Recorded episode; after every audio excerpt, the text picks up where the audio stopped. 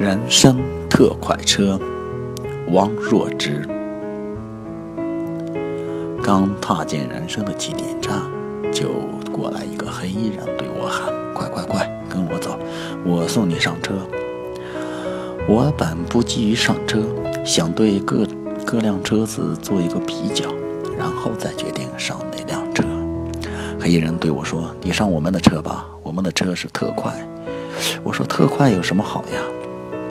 黑衣人说：“特快好呀，特快就是好呀。”说着，他就拉着我快跑，将我塞进了车子。我想下车，想到慢车上去看看，可是啊，车子已经启动了。于是，我特快地来到了人间，成了一对富豪夫妇的孩子。妈妈还没有离开产房的病床，我已经跟四岁的正常孩子差不多高了。周围的人都十分惊异。你们看，只要眼睛眨一下，他就长高好多了。一位医生说：“没什么奇怪的，他是乘人生特快车来的，自然跟其他孩子不一样。”离开医院前，爸爸到财务科结账，窗子里的人说：“共计十二万八千元。”这么多，算错了吧？没有呀，你的孩子是乘人生特快车来的，比正常胎儿大几倍。手术难度很大，还必须用昂贵的进口药，费用当然高了一些。刚回到家，就有两位老师上了门。女老师说：“啊，你的女孩子可以上学了。”爸爸说：“开什么玩笑？她今天才出生，能上学吗？”男老师说：“你的孩子不是一般的孩子，他是乘人生特快车来的。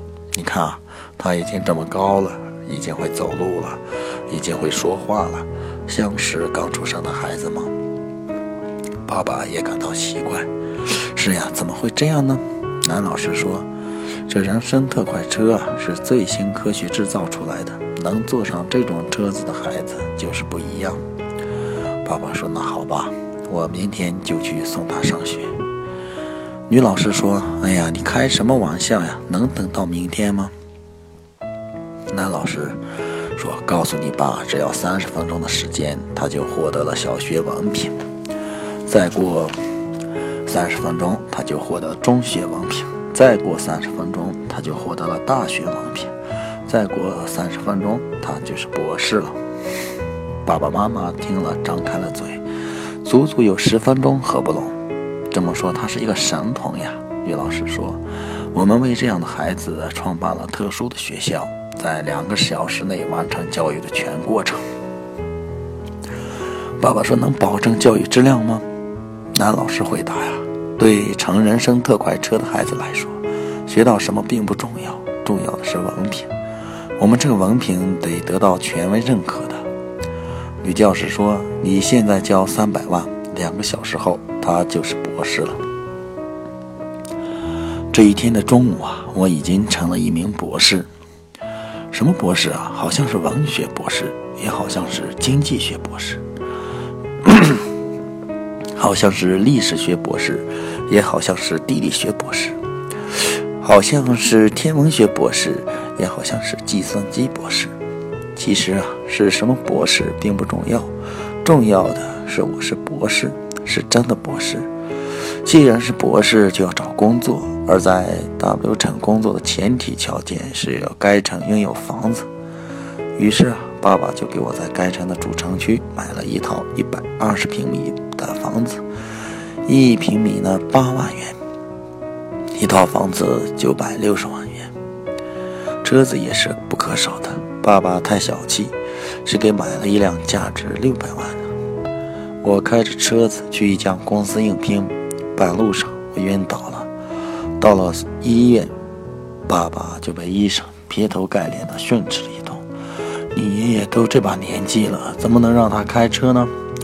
他是我儿子，今天早晨才出生的。医生说：“哦，对不起，对不起，我明白了，他乘的是人生特快车。”五分钟以后，医生说出了我的病情。爸爸说：“一个孩子怎么会得这种病呢？”医生说：“别忘了，他是乘人生特快车来的。”他的器官已经与八十岁的老人相当。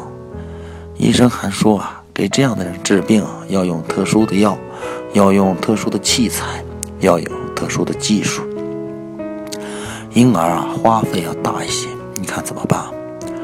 爸爸咬咬牙说：“治吧。”在人间，爸爸为我花的最后一笔钱是殡葬费用，高档骨灰盒呀，豪华墓地呀，这天晚上，我来到了人生终点站。